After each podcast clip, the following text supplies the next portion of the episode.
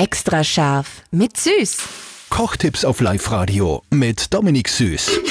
Ich verspreche euch, mit dem heutigen Trick werden eure Karotten in Zukunft ewig halten. Ich habe das probiert, ich glaube, die waren wirklich wochenlang im Kühlschrank und immer nur knackig. Ja, Silly, ich glaube, das ist was für die Single-Haushalte da bei uns. Und zwar oft gibt es zum Kaufen da so Riesenbockungen von Wurzelgemüse, Karotten und so weiter.